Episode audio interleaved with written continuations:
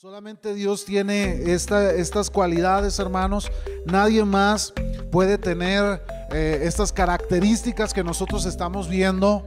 Muchas veces, hermanos, eh, veíamos las clases pasadas eh, en la omnipresencia, en la omnipotencia. A veces ah, inconscientemente asignamos, por ejemplo, al diablo cualidades que Satanás no tiene. Satanás no puede conocer todas las cosas, hermano. Él no lee nuestros pensamientos. Él no puede estar en todo lugar. Él no tiene todo el poder. El único que posee estas cualidades se llama Dios.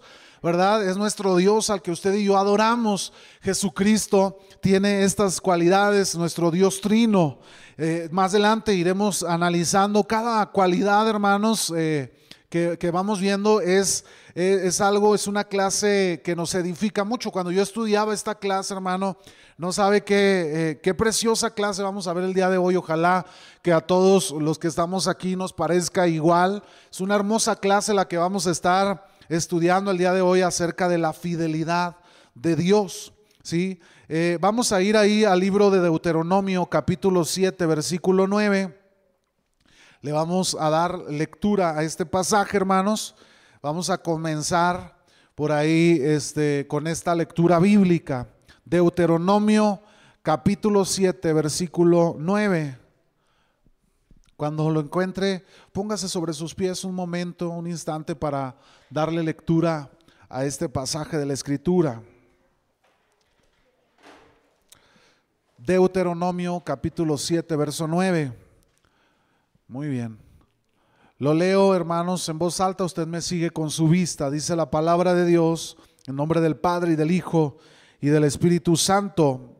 Conoce pues que Jehová tu Dios es Dios, Dios fiel, que guarda el pacto y la misericordia a los que le aman y guardan sus mandamientos. ¿Hasta cuándo, hermanos? Hasta mil generaciones. Lo leo nuevamente, dice, conoce pues que Jehová tu Dios es Dios, Dios fiel que guarda el pacto y la misericordia a los que le aman y guardan sus mandamientos hasta mil generaciones. Señor, bendice tu palabra, háblanos por medio de ella en esta tarde, Señor. Quita todo estorbo de en medio de nosotros, toda distracción, todo aquello, Señor, que impida que nuestro corazón pueda recibir la semilla, Señor. Hazlo a un lado, Señor, para gloria de tu nombre y permite que la semilla bendita de la palabra de Dios pueda dar fruto al ciento por uno. En el nombre de Jesús, amén y amén. Tome su lugar, hermanos.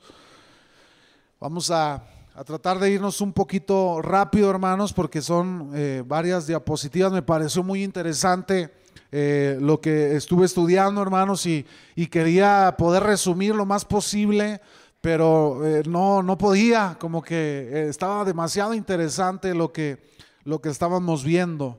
Mire, como introducción, hermanos, yo quiero mencionarle que una de las cosas que hoy en nuestro mundo actual, en este tiempo, estamos viviendo, hermanos, o uno de los pecados que el mundo e incluso la iglesia está ah, cometiendo, llevando a cabo, hermanos, es la infidelidad.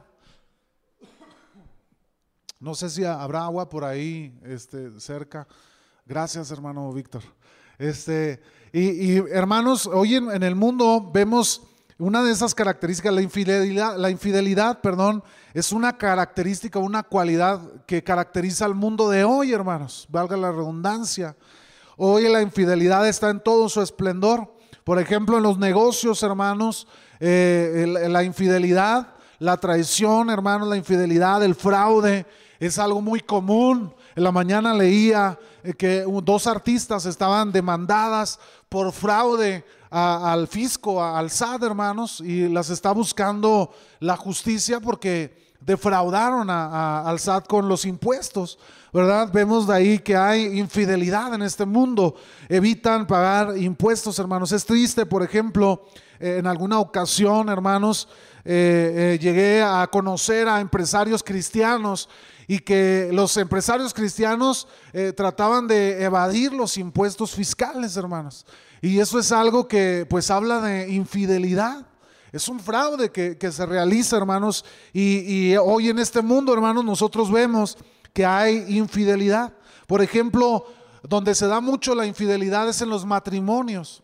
Hoy más que nunca, hermanos, no solo en Durango, porque en Durango ocupa uno de los altos índices de divorcios eh, este, a, nivel nacional, eh, por engaños, por eh, este, adulterios, ¿verdad? Hoy en día, hermanos, la infidelidad abunda por todas partes. Los lazos sagrados del matrimonio se rompen con tan poca consideración como cuando se descarta una ropa vieja. O sea, hoy se casan, hermano, y se divorcian y dicen, ah, yo me divorcio, como si fuera a cambiar de calcetines, ¿verdad? Ya ve que uno se baña, se cambia los calcetines y se pone unos nuevos. Hoy en día están así, hermano. Muchos artistas ya tienen cuatro o cinco matrimonios eh, al hilo. ¿verdad? Este, muchas personas eh, tan fácil dicen, no funcionó. Yo conocí matrimonios, hermano, que se casaron y a los seis meses, ocho meses antes del año, ya se estaban divorciando. La infidelidad, hermanos, es una cualidad o es algo que hoy en día caracteriza a nuestra sociedad. También en el ámbito eclesial, hermanos, en el ámbito de la iglesia, también se da la infidelidad.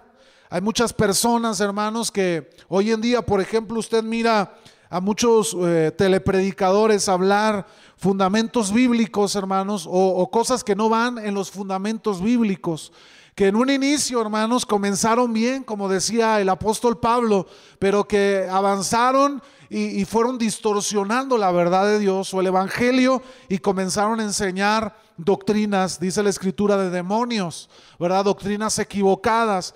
Y vemos nosotros, hermanos, que también la infidelidad se da en la iglesia. Ahora yo eh, diría, hermanos, aquí yo lo recalqué, eh, en, la, en la siguiente diapositiva lo recalqué, Dice, ¿de cuántas maneras hemos sido infieles a Cristo y a la luz y los privilegios que Dios nos ha confiado? Yo lo puse aquí, hermanos, como una exclamación. Yo le pregunto a usted, ¿hemos sido infieles, hermanos? ¿Sí o no? Hemos sido infieles. De una o de otra manera, hemos sido infieles a Dios en alguna forma, ¿verdad? Todos nosotros, ¿sí? Pero algo que podemos aprender y que hoy vamos a aprender es que Dios es fiel y Él nunca nos va a fallar. Ese es, una, es un atributo de parte en, en, Dios, que hay en Dios en su esencia. Él es fiel. Él no puede ser infiel, hermanos. Ahorita lo vamos a ver en nuestra clase.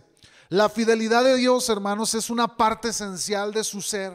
Sin ella no sería Dios. Dios no podría ser Dios si no tuviera este atributo de fidelidad. Para Dios ser infiel, hermano, sería como actuar en contra de su propia naturaleza, lo cual resultaría completamente imposible. Dice segunda de Timoteo capítulo 2 versículo 13, si fuéramos infieles, él permanece fiel. Él no puede, ¿qué dice, hermano?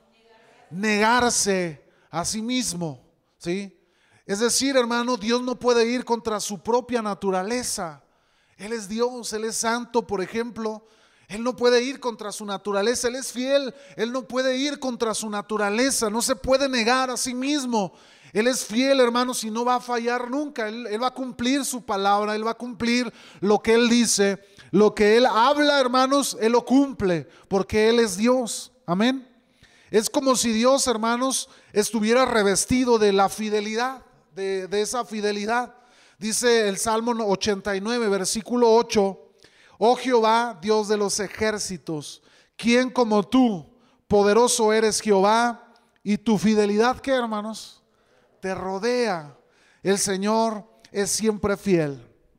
Así también, hermanos, cuando Dios se encarnó, él le dijo, Isaías profetizó acerca de este de Jesucristo, dice, "Y será la justicia cinto de sus lomos y la fidelidad ceñidor de su cintura.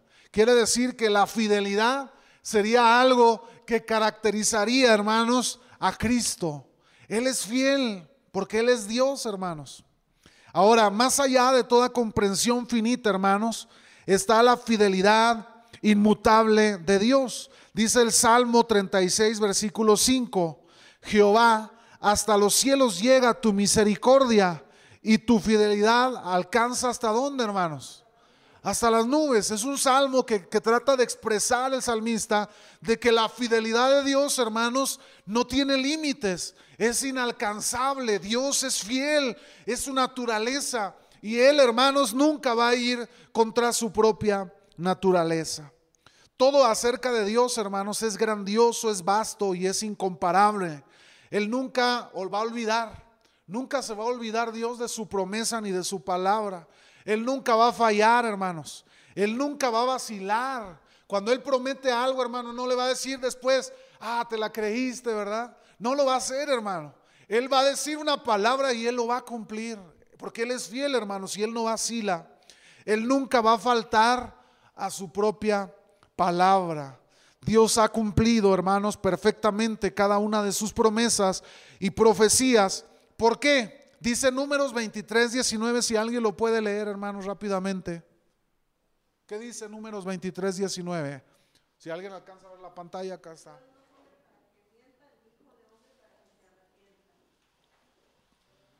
Amén. Dijo, él dijo y no hará habló y no lo ejecutará, dice la escritura. Hermanos, memorice este versículo, si usted puede hacerlo. En la mañana me preguntaban, oye, ¿cómo le haces para aprender la, escritura? ¿Verdad? Me decían, te veo eh, cuando predicas en, el Facebook y dice, y, dice los versículos, digo, pues memorizando, estudiando la palabra. No espere este, que, que aprenderse la Biblia, sino la leer, hermanos. ¿Qué necesitamos hacer? Pues leer la Biblia. Apréndase versículos, hermano, de la escritura. Dice la escritura, Dios no es hombre para que mienta, ni es hijo de hombre para que él se arrepienta. Y luego eh, cuestiona y dice, él dijo y no hará, ¿verdad? Y dice, habló y no lo va a llevar a cabo, hermano, no lo va a ejecutar. Dios es fiel. Él no va a faltar a su palabra. Él no es como usted y como yo. Usted y yo podemos, hermano, faltar a nuestra palabra, faltar a nuestros principios, faltar a nuestros valores, pero Dios, hermano, no puede negarse a sí mismo. Él es fiel. Fíjese que cuando Dios, hermanos, habla una palabra, Él, habiendo hablado la palabra, como Él es fiel, Él se va a sujetar a su propia palabra, porque Él es fiel, hermano, en su naturaleza. Amén. Ahora, por eso usted y yo podemos exclamar lo que la escritura declara. Dice Lamentaciones 3, 22, 23. Por la misericordia de Jehová no hemos sido consumidos, porque nunca decayeron sus misericordias. Nuevas son cada mañana. Grande es tu fidelidad. Grande es la fidelidad de Dios. Por eso yo quería cantar este canto antes de, venir a la enseñanza. Grande es la fidelidad de Dios. Él ha sido fiel. Hoy en este tiempo eh, estuvimos por ahí en, el, funeral del hermano Magdiel Pastrana y, cantábamos ese canto en, el funeral el lunes en la noche. Tu fidelidad es grande. Estuvimos escuchando a la familia, platicando con ellos, hermanos, y ellos decían, Dios ha sido bueno, Él es, fiel. A pesar de la adversidad que ellos estaban viviendo, hermanos, en el funeral, en la mañana, eh, al día siguiente, hermanos, proyectaban una, una parte de la última predicación que el hermano Magdiel predicó en su iglesia y él hablaba, hermanos, de ello, diciendo, que enfrentamos procesos, pero debemos mantenernos siempre firmes y fieles a Dios. Esto es algo tremendo, hermanos, porque en medio de la adversidad es fácil alabar a Dios cuando las cosas no van bien, cuando van bien, hermanos. Cuando usted es feliz, cuando usted no está sano, cuando usted, hermano, este tiene una cuenta de banco ahí, eh, su colchoncito, ¿verdad? Es fácil bendecir a Dios, es fácil venir y decir, tu fidelidad es grande, pero cuando se está enfermo, hermanos, cuando se está viviendo viviendo escasez, cuando se está viviendo persecución, hambre, hermanos, no es tan sencillo levantar nuestras manos y decir, Señor, tu fidelidad es grande. Pero nosotros vamos a aprender ahorita, hermanos, que aún en los momentos de adversidad, de necesidad, de dolor, Dios sigue siendo fiel, hermano. Él sigue permaneciendo fiel. En las escrituras hay abundantes ilustraciones de la fidelidad de Dios. Vamos, busquen por favor Génesis 8:22 alguien. Alguien busque Génesis 15, 13 al 16. Alguien Isaías 7, 14, por favor, hermanos. Y quien tenga Génesis 8, 22, lo puede leer en voz alta, por favor.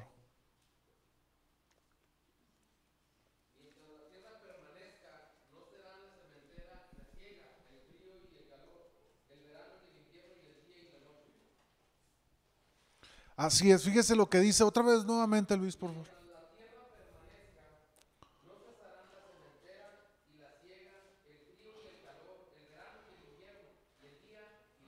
Yo le pregunto a usted, hermano, ¿algún día ha cesado algo de esto? ¿Un día se ha despertado a las 9 de la mañana y todavía no sale el sol? ¿Está oscuro? No, ¿verdad? Dice la Biblia ahí que mientras la tierra permanezca, hermano, habrá cosecha, habrá este día y noche, habría, habrá primavera y habrá invierno. Y Dios ha cumplido su palabra, ¿sí o no? Hasta hoy, hermanos, después de más de cuatro mil años de haber, hermanos, emitido, después de, de, miles de años que han transcurrido, después de que se emitió esta promesa de parte de Dios, hermanos, Dios sigue cumpliendo su palabra porque Él es fiel. Vamos a leer Génesis 15, 13 al 16. Quien lo tenga lo puede leer en voz alta, hermanos.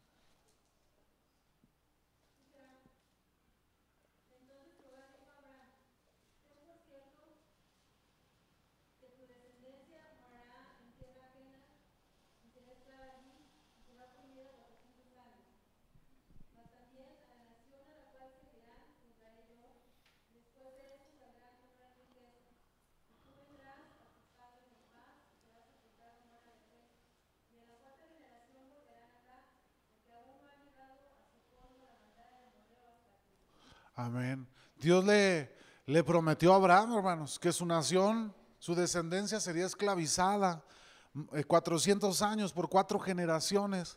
Le puse ahí la referencia de Éxodo, porque la Biblia nos dice que habiendo pasado 400, más de 400 años, la, nación de Israel salió de Egipto. Toda la, todas las gentes, todo el pueblo, hermanos. Dios cumplió su palabra, ¿sí o no? Si quieren leer, vamos a leer Éxodo 12, 41, por favor.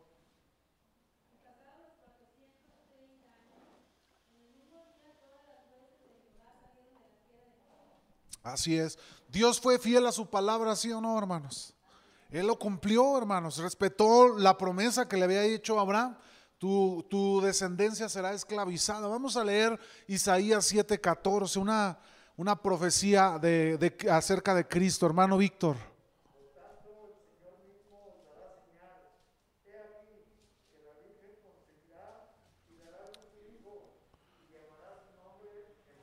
Y llamarán su nombre Emanuel. Hermano, ¿se cumplió la palabra, sí o no? Nació Cristo, vino a esta tierra. En Gálatas eh, capítulo 4, si alguien lo tiene, hermano, vamos a leer esta referencia este pasaje, cumplimiento de la promesa, Génesis 4, 4.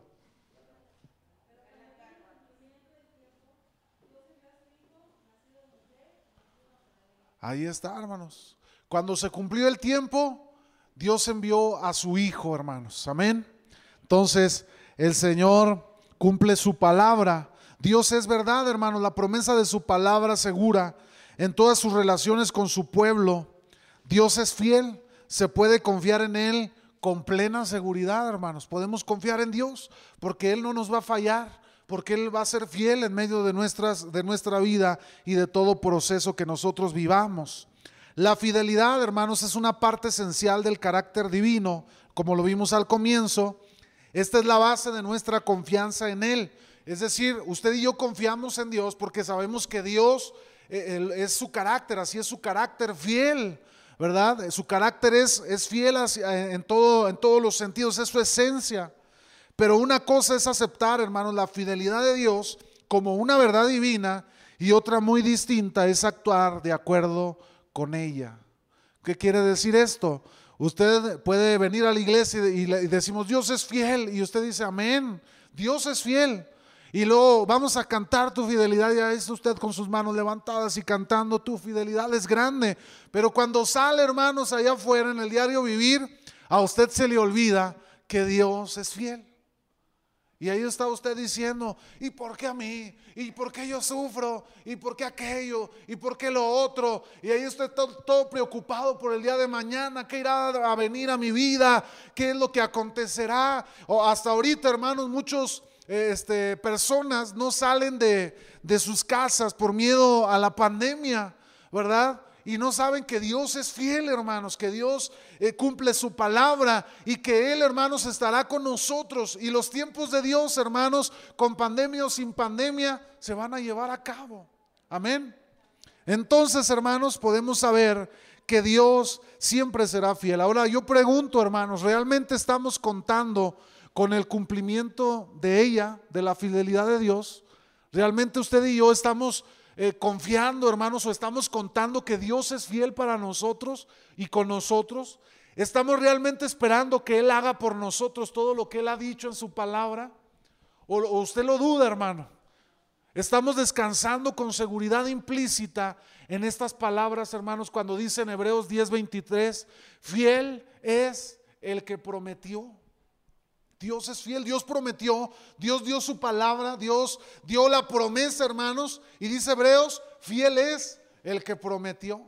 No lo prometió el hombre, hermano, no lo prometió un ser humano, un hombre, o Pablo, o, o, Pedro, o alguno de los apóstoles, lo prometió Cristo, y fiel es el que dio la promesa, hermanos, para con nosotros. Debemos aprender a confiar. Yo estaba, pues ciertamente, hermanos, todos estos momentos, eh, de, refiriéndome al, sepulcro, al, al funeral del hermano Magdiel, pues ciertamente, hermanos, fue triste, fue doloroso, este, pero era impresionante, hermanos, de alguna manera ver a su abuelito en el funeral, hermanos, del martes, levantar sus manos y dijo, sí, aquí están los restos de mi nieto, pero Dios sigue siendo Dios. Y alababa el nombre de Dios, hermanos, ahí en ese lugar y le daba gloria a la fidelidad de Dios. Hermanos, hay un entendimiento pleno de que aún y aunque nuestro panorama pueda ser oscuro, Dios va a seguir siendo fiel. Aunque nosotros, hermanos, creamos que lo que estamos atravesando, que nos causa dolor o que de alguna manera está provocando en nosotros angustia y dolor, sépase y ahorita lo vamos a ver más adelante, que Dios sigue siendo fiel, que Dios está ahí y que Dios no nos va a abandonar porque Él ha dado su promesa a cada uno de nosotros. Hay épocas en la vida, hermanos, de todas las personas, cuando no es fácil, ni siquiera para los cristianos, creer que Dios es fiel. Nuestra fe, hermanos, es intensamente probada nuestra visión se oscurece y ya no podemos rastrear las obras de su amor. Esos tiempos donde todo parece ir mal, hermanos. Donde nos rodea, decía el salmista, el valle de la sombra y de la muerte. Donde hay angustia, donde hay pérdida, donde hay dolor, donde todo se oscurece y nuestros sentidos espirituales, hermanos, nuestros ojos comienzan a nublarse en nuestro alrededor, nuestros oídos ya no escuchan los dulces acentos de la voz apacible de Dios y sentimos que nos tambaleamos en esos momentos Intentamos ser fieles a Dios y hermanos, ahora lo único que vemos es una nube oscura, la que oculta de nosotros a, Dios. Por razones carnales, hermanos, en esos tiempos a usted y a mí nos resulta complicado armonizar su enojo providencial con sus bondades, con sus bondadosas promesas. ¿Por qué, hermanos? Fíjese, eh, tremenda la frase, dice, por razones carnales nos resulta complicado armonizar su enojo providencial con sus bondadosas promesas. ¿Usted cree, hermano, que es fácil creer que Dios es fiel cuando se, está frente al, al féretro de un hijo, de un padre, de un ser amado? Cuando se perdió todo, hermanos, perdió todos sus negocios, lo perdió todo de alguna manera, cuando se quedó sin nada, se quedó en la calle, cuando se pierde, hermanos, eh, el todo en la vida, es fácil decir, es, eh, Dios es fiel. No, no es sencillo, hermanos, porque nuestra carne va a empezar a luchar con nosotros mismos, pero nosotros debemos aprender a confiar en Dios y en su fidelidad, porque Dios no va a faltar a su promesa, Dios no va a faltar a su palabra. A lo mejor hoy, hermanos, ahorita vamos a ver, no podemos entender lo que está pasando, pero más adelante lo vamos a entender. Vamos a ir en la siguiente diapositiva, dice Isaías 50:10. ¿Quién hay entre vosotros que teme a Jehová y oye la voz de su siervo? El que anda en tinieblas y carece de luz, confíe en el nombre de Jehová y apóyese en quién, hermanos. Dice, ¿quién hay entre vosotros que teme a Jehová y oye la voz de sus siervos? El que anda en tinieblas y carece de luz. Hermano, en medio de la adversidad, del dolor, de la angustia, de la persecución, de los momentos adversos, difíciles en nuestra vida, nosotros, hermanos, debemos aprender a confiar en la fidelidad de Dios para con nosotros. A lo mejor hoy no está viendo lo, que Dios ha prometido. A lo mejor sus ojos no están viendo lo que Dios prometió. A lo mejor sus oídos no escuchan lo que Dios ha prometido pero usted debe de confiar absolutamente que Dios será fiel en medio de todo proceso. Recuerde, hermanos, esta palabra cuando usted tenga la tentación de dudar de la fidelidad de Dios. Aunque ahora usted no puede armonizar los misteriosos tratos de Dios con las declaraciones de su amor, espere en Él para obtener más luz. En su tiempo apropiado le será aclarado. Hoy no entendemos, hermano. Hoy no sabemos lo que está pasando. Hoy la familia pastrana, hermanos, tal vez no entiende lo que está pasando.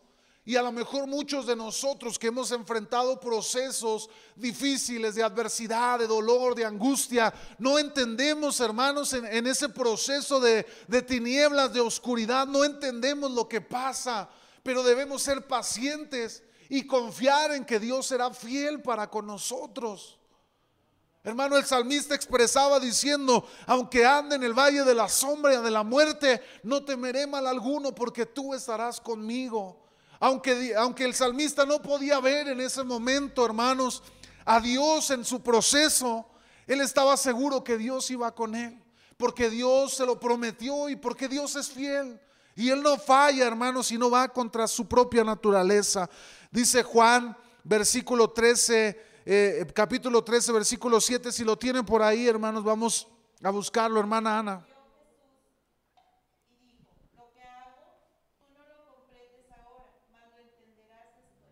Más lo entenderás después. Aquí, hermanos, eh, el contexto es cuando él lava los pies de los discípulos. Él se acerca a lavar sus pies, los pies de los discípulos, y Pedro le dice, no laves mis pies. No, no, nunca tal hagas. Y le dice, si no lo hago, entonces tú no puedes formar parte eh, conmigo. Y entonces Pedro le dice, no me laves los pies solamente, sino también las manos. Lávame todo, ¿verdad?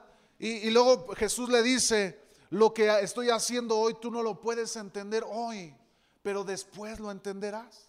Hermano, debe de saber que habrá tiempos en nuestra vida que no vamos a entender nada. No vamos a entender las cosas, no vamos a, saber comprender lo que estamos viviendo, por qué el dolor, por qué las situaciones adversas, por qué todo se complicó. Pero usted debe de confiar que en medio de ese proceso Dios, hermano, va a su lado y que hoy no entiende las cosas, pero más adelante usted lo entenderá.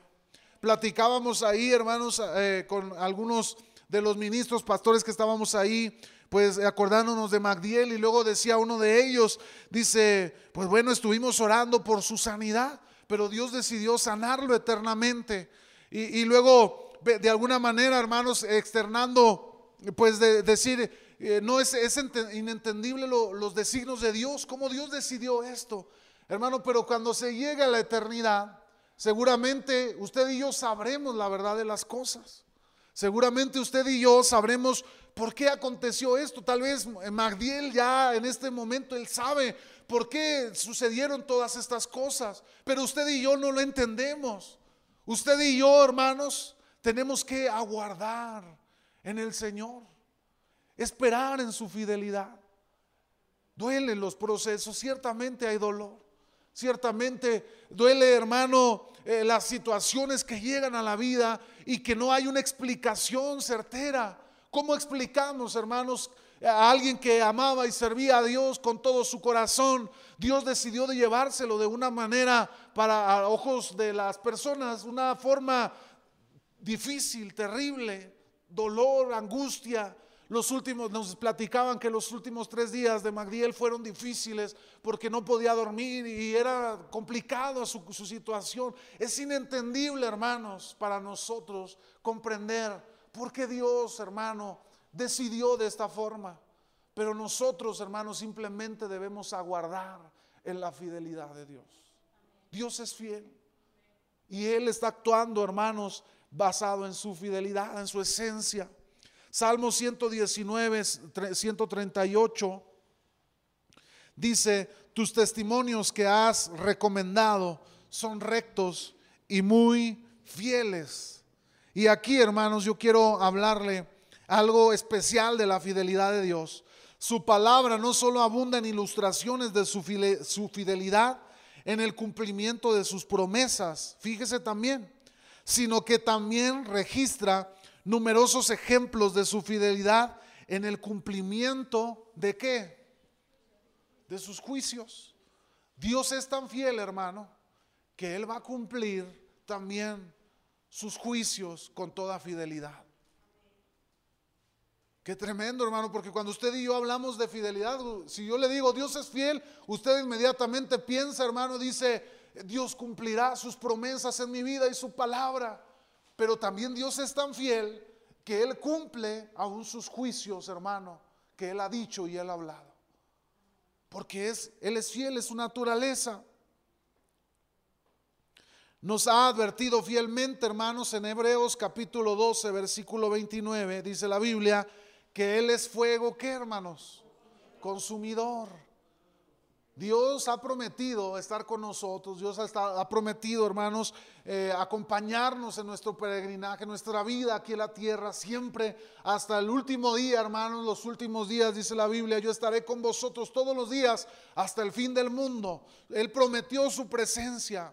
Él prometió su palabra, Él prometió que vendría y moriría, lo cumplió hermanos, Él prometió que resucitaría y también lo cumplió hermanos. Porque Él es fiel a su palabra. Él ha prometido que va a regresar por su iglesia. ¿Y qué cree que va a pasar, hermano? Vendrá por su iglesia porque Él es fiel a su palabra. Pero también la Biblia dice, hermanos, que aquellos que rechazaron a Dios, vendrá la condenación y el lago de fuego. ¿Y qué cree, hermanos? Dios cumplirá su palabra porque Él es fiel. Unos dicen, ay, es que Dios, Dios es bueno, ¿cómo Él va a mandar a alguien al infierno? porque una de las partes, no solamente eh, este, uno de los atributos de Dios es que es bueno y que es amor, sino que también es justo y también Él es fiel. Y Él no puede, hermanos, saltar a su propia esencia ni a su propia palabra. Dios es fiel y Él cumplirá incluso, hermanos, los juicios eh, que Él tiene y que Él ha profetizado y Él ha hablado. Así lo cumplió Él con Faraón él lo cumplió con Coré, ¿se acuerda? Con Acán y con muchos otros en la escritura que nos mencionan ejemplos que Dios, hermanos, cumpliendo su promesa, siendo fiel a su palabra, Él trajo juicio sobre estas personas. Así será también, hermanos, con todos aquellos que le rechazan, a menos que huyan a Cristo en busca de refugio. La llama eterna del lago de fuego será con certeza su porción. Aquellos que le rechacen, hermano, Dios prometió en su palabra que les espera el lago de fuego y Él será fiel en cumplir su palabra. ¿Qué es lo que debemos hacer usted y yo, hermanos? Doblegar nuestro corazón, humillarnos delante de Él y venir delante de su presencia. Porque solamente por medio de Cristo, usted y yo podemos, hermanos, ser librados del lago de fuego y de la condenación. Ya casi vamos a terminar, hermanos, la clase. Fíjese, una de las partes también de la fidelidad de Dios, hermanos, es que Dios es fiel en disciplinar a su pueblo. Dios también es fiel en, ejecutar disciplina sobre sus hijos y sobre su pueblo. Él es tan fiel, hermanos, cuando retiene algo como cuando da algo. ¿Sí? Es decir, hermano, que Dios nunca va a violentar su esencia. Y Él no va a ser como nosotros los padres, que no sé si le ha pasado, en alguna ocasión castiga uno a, su hijo y luego el niño viene y le ponen los ojitos así bien bonitos, bien tristes, Y, luego está uno así, ándale mami, ándale papi. Y luego uno dice, bueno, ya lo convencieron a uno, así, y está bien, te levanto el castigo. Dios, hermano, no es así. Usted y yo no vamos a venir delante de Dios, Señor, pero mira, yo, yo soy tu, yo era, yo era tu hijo, yo te servía, yo hacía esto, yo hacía aquello. El Señor, hermanos, es fiel a su palabra Y Él dirá, apartados de mí, no los conozco. Hermanos, necesitamos aceptar, hermanos, la fidelidad de Dios en nuestra vida, sean momentos de angustia, sean momentos de necesidad, sean momentos de adversidad o sean momentos de disciplina de parte de Dios para nosotros, debemos usted y yo, hermanos, confiar en la fidelidad de nuestro Dios, porque Dios va a ser fiel en medio de nuestra vida. La fidelidad de Dios, hermanos, es una verdad que debemos confesar no solo cuando nos sentimos cómodos, sino también bajo la más aguda reprensión. Cuando Dios aplica la vara del castigo, hermanos, es su fidelidad la que la, que empuña. A mí esta frase, hermano, me, me pareció este, sobresaliente. Yo la quería eh, remarcar, hermanos. Cuando Dios aplica la vara del castigo, es su fidelidad la que la empuña. Muchas veces, hermano, si, si, si en algún momento en nuestra vida, como hijos de Dios, Dios eh, de alguna forma trata con nosotros, porque yo, he sabido casos, hermano, de situaciones de personas que se rebelan contra Dios, hermano, en, alguna manera, matrimonios, eh, pastores, por ejemplo, donde abandona a su mujer, el pastor, y se va con otra mujer, y sabiendo que no está bien, y entonces Dios obra, hermanos, trayendo disciplina. Inmediatamente la iglesia, muchas personas vemos eh, o tratamos cuando Dios disciplina o cuando Dios obra en la disciplina, inmediatamente nosotros casi nos hacemos así como diciendo, lo tachamos de, pecador, de, que Él no debe de, ya nos involucren, ya Él está marcado por, por el diablo, ¿ah? casi casi le queremos ver así. Y confundimos, hermano, que dice la Biblia que Dios a quien ama, ¿qué?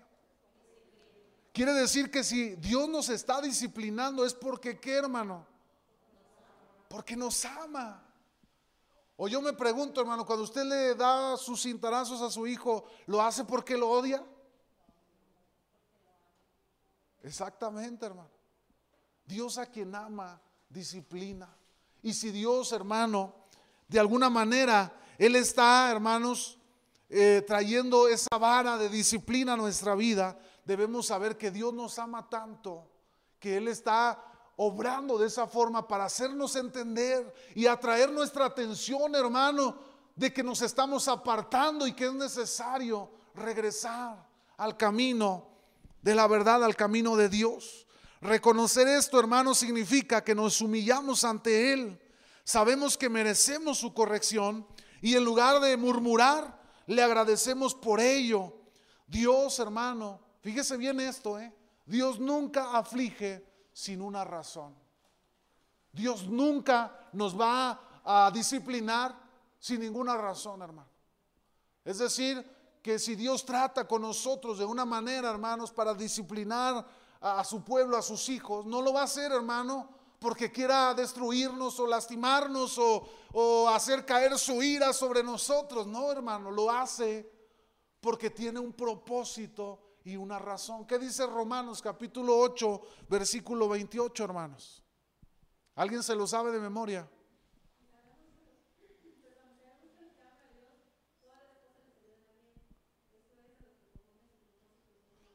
Así es, esto es a los que conforme a su propósito hemos sido llamados. Hermano, a lo mejor usted, como veíamos ahorita, no entendemos por qué pasan ciertas cosas en nuestra vida. La disciplina viene, hermanos, cuando hay cuando hay pecado, cuando hay algo que no está bien delante de Dios. Entonces Dios obra disciplinándonos para encarrilarnos a, a Él, hermanos, no para destruirnos. Cuando Dios, hermanos, obra en procesos, en sus designios, y Él toma una decisión en su soberanía sobre nuestra vida, no es porque quiera destruirnos, acabarnos, hermano, o, alejarnos. Al contrario, Él tiene propósitos y tiene planes en medio de todo eso. Ejemplo de esto, hermanos, es la iglesia de Corinto. En Corintios 11:30 dice, por lo cual hay muchos enfermos y debilitados entre vosotros. ¿Por qué estaban muchos hermanos muriendo? ¿Y por qué muchos estaban enfermando en la iglesia de Corintios? ¿Alguien sabe la respuesta?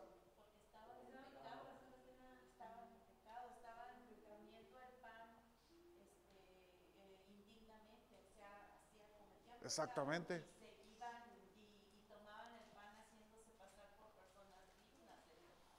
Exactamente, hermanos. Y dice la Biblia que Dios ejerció medidas disciplinarias en la iglesia de Corintio. Por esa causa, porque ellos estaban, hermanos, rompiendo la comunión como cuerpo de Cristo, como hijos de Dios, estaban faltándole al Señor, hermanos. Entonces Dios eh, eh, trae disciplina a la iglesia de Corintios y muchos estaban muriendo y muchos estaban enfermando para que la iglesia entendiera, hermanos, que lo que ellos estaban haciendo no era correcto, sino que estaban actuando de forma incorrecta delante de Dios. ¿Alguien quiere participar, hermanos?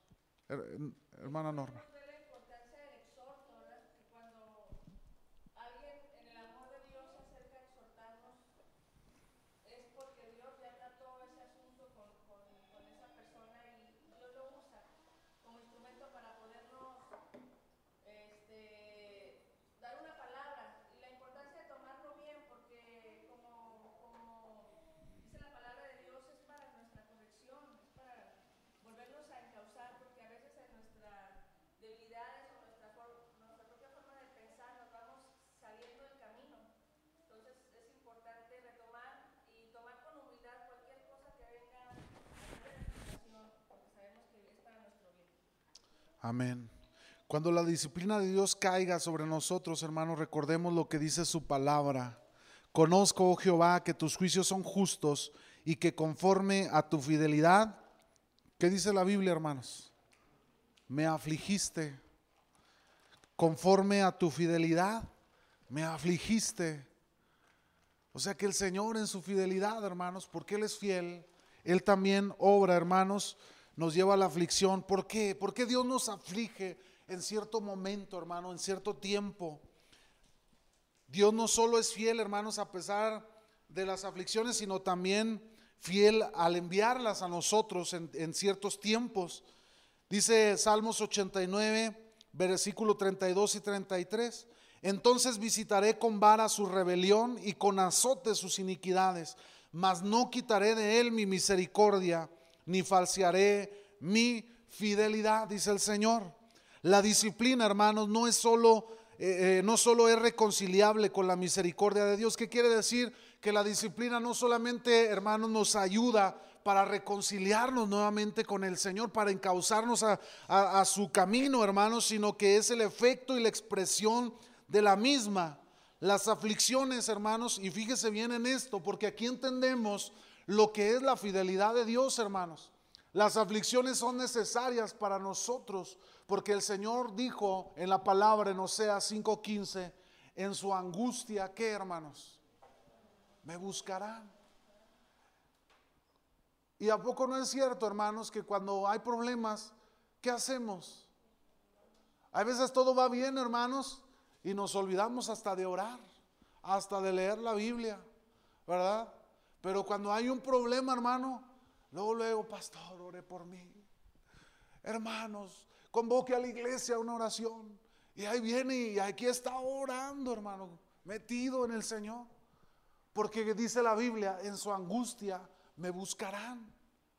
Muchas veces, hermano, Dios nos lleva a la angustia, a la necesidad, a los problemas, porque Él quiere que le busquemos. Y nos va a servir ese proceso, hermano, ese tiempo, para que usted y yo le busquemos con más intensidad a nuestro Dios. Hermano Luis, adelante.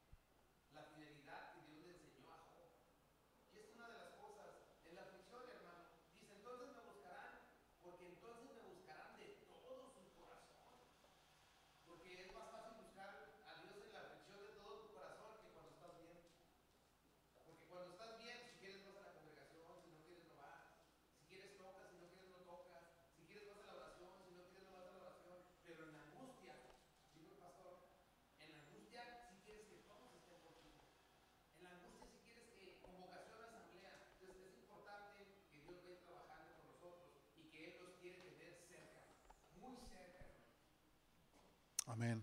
Fíjense, el, el Señor, hermano, sabe lo que es mejor para cada uno de nosotros, sí o no, hermano. Usted confía en eso, porque confiar en eso, hermanos, es confiar en su fidelidad. Cuando usted dice, yo confío en que Dios tiene lo mejor para mi vida. Y si usted logra entender eso, hermano, en su corazón, independientemente del tiempo que usted esté viviendo, usted sabrá decirle a Dios, Señor, yo sé que tú eres fiel. Podrá levantar sus manos y decir, Señor, tú eres fiel, grande es tu fidelidad. En medio del dolor, en medio de la necesidad, en medio de la angustia, en medio de todas las situaciones, hermano, que duelen, usted podrá levantar sus manos y decir, yo sé que tú sigues siendo fiel. Y cuando usted aprende esto, hermanos, aprendemos a quejarnos menos y a ser más agradecidos por la fidelidad de Dios. Una persona que no ha entendido que Dios es fiel, hermano, constantemente se queja contra Dios. Se vuelve inconstante. Cuando las cosas no marchan bien, ya está renegando y diciendo y quejándose. Como el pueblo de, de Israel cuando salió de Egipto. Ay, si estuviéramos en Egipto. Hermanos, porque ellos no entendían de la fidelidad de Dios, ellos no entendían de la gracia, de la soberanía, no entendían nada. Ellos simplemente se quejaban a cada instante, hermano, a cada momento. Dios se siente, escuche esto, hermano, ya termino con esto, concluyo. Dios se siente muy honrado cuando bajo prueba y castigo tenemos buenos pensamientos de Él. Vindicamos su sabiduría y justicia y reconocemos su amor en sus mismas reprensiones. Cuando Satanás regresaba a Dios después de haber traído sobre, eh, sobre Job todas estas cosas tan terribles, hermano, ¿qué le dijo Dios al enemigo? ¿Ya viste a mi siervo Job? Cómo él se mantiene íntegro. Hermanos, cuando usted y yo, en medio de la necesidad, de la adversidad, de la disciplina, aprendemos a sujetarnos a Dios, nos humillamos delante de Él y le decimos, Señor, yo sé que tú eres fiel y lo que yo estoy viviendo ahora es porque tú tienes algo bueno para mi vida y esto, hermano, traerá algo, algún propósito para mí, para mi, para mi vida, para mi carrera cristiana. Dios, hermano, se siente honrado, se siente, hermanos, el honrado cuando usted y yo tenemos siempre buenos pensamientos de Él, allá de lo que Él está haciendo en nosotros. Eh, si retenemos esta bendita verdad, hermanos, engendrará una confianza cada vez mayor en Dios, como dijo eh, Pedro en su primera carta 4:19, de modo que los que padecen según la voluntad de Dios encomiendan sus almas al fiel Creador y hagan el bien. Hermanos, encomendemos nuestra vida a Dios. Deje de preocuparse de mañana. Deje de preocuparse qué va a pasar mañana. ¿Qué es lo que va a suceder? Muchos viven, hermanos, atemorizados, ¿verdad? Yo conozco personas que, que van casi cada tres, seis meses a hacerse estudios de cáncer porque tienen, viven atemorizados de algún día morir de, de esta enfermedad. Personas que viven con miedo de salir a la calle porque no vaya a ser que, que, me enferme, no vaya a ser que me atropellen, ¿verdad? Hermano, aprenda a confiar en Dios. Dios sabe lo que es mejor para nosotros. Y podemos confiar en que lo que venga mañana para usted y para mí será lo mejor. Porque Dios, hermanos, es fiel con usted y es fiel conmigo. ¿Cuántos dicen amén? Póngase sobre sus pies y quiero concluir eh, en esta conclusión, hermanos. Cuanto más nos refugiemos con confianza y pongamos todos nuestros asuntos, hermanos, en las manos de Dios, de manera que estemos completamente convencidos de su amor y de su fidelidad, tanto más estaremos satisfechos con su providencia y nos daremos cuenta de que bien lo ha hecho todo el Señor. El Señor todo lo hace bien, hermano. El Señor no se le chispotea nada. No es de que, ay, que diga Dios, ay, se me chispoteó, ay, me equivoqué, ay, perdón, me equivoqué. No, hermano. Dios todo lo hizo bien. Él lo hace bien y lo seguirá haciendo bien en medio de nosotros. Él no se equivoca. Él no comete errores, hermano, como usted y como yo. Él todo lo que hace es perfecto y lo hace bien. Amén, hermana Ana. Hay un proverbio, pastor, que uno dice, la insensatez del hombre torce su camino,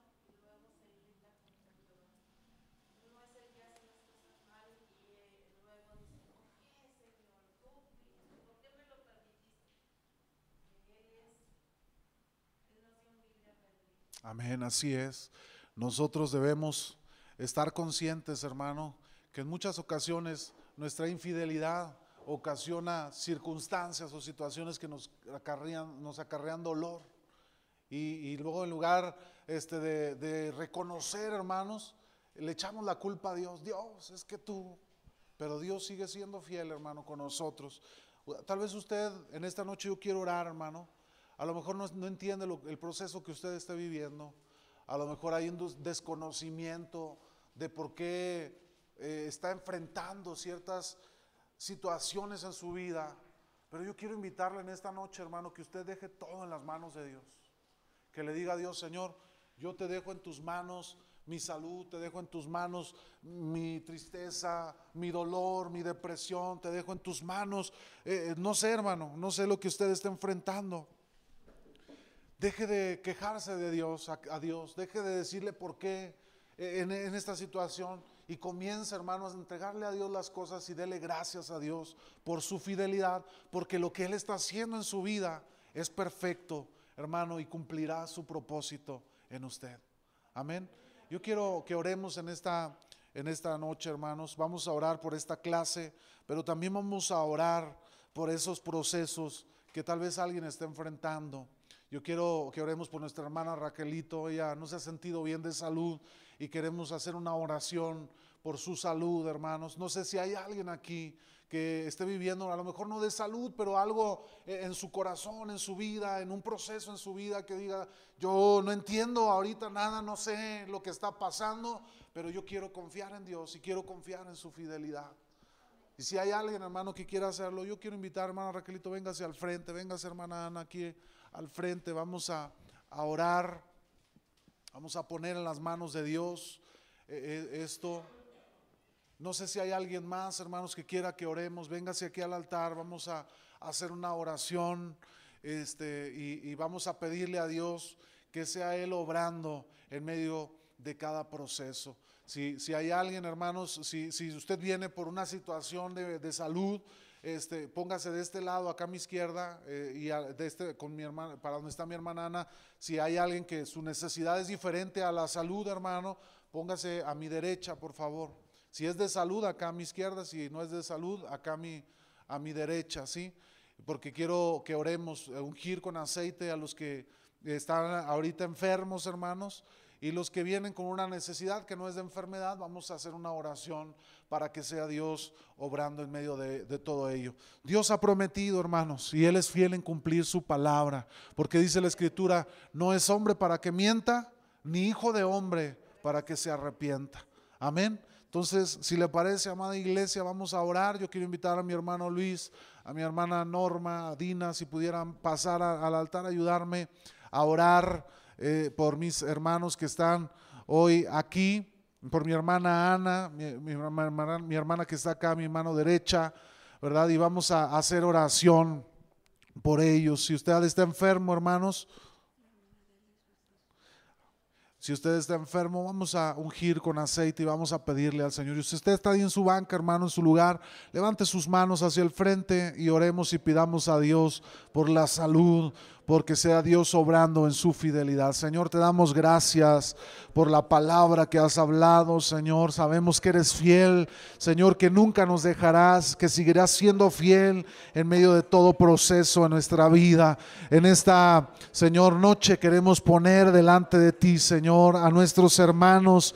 Señor, pedirte que seas tú obrando en medio de toda necesidad. Tu palabra nos dice, Señor, que tú, mi Dios, sigues siendo fiel, que eres Dios y que eres Dios fiel, Señor, que no faltas a tu palabra, Señor, que no faltas a tus designios, Señor, que no faltas a tu perfecta voluntad, Señor. En esta noche oramos, Señor, por mis hermanos que están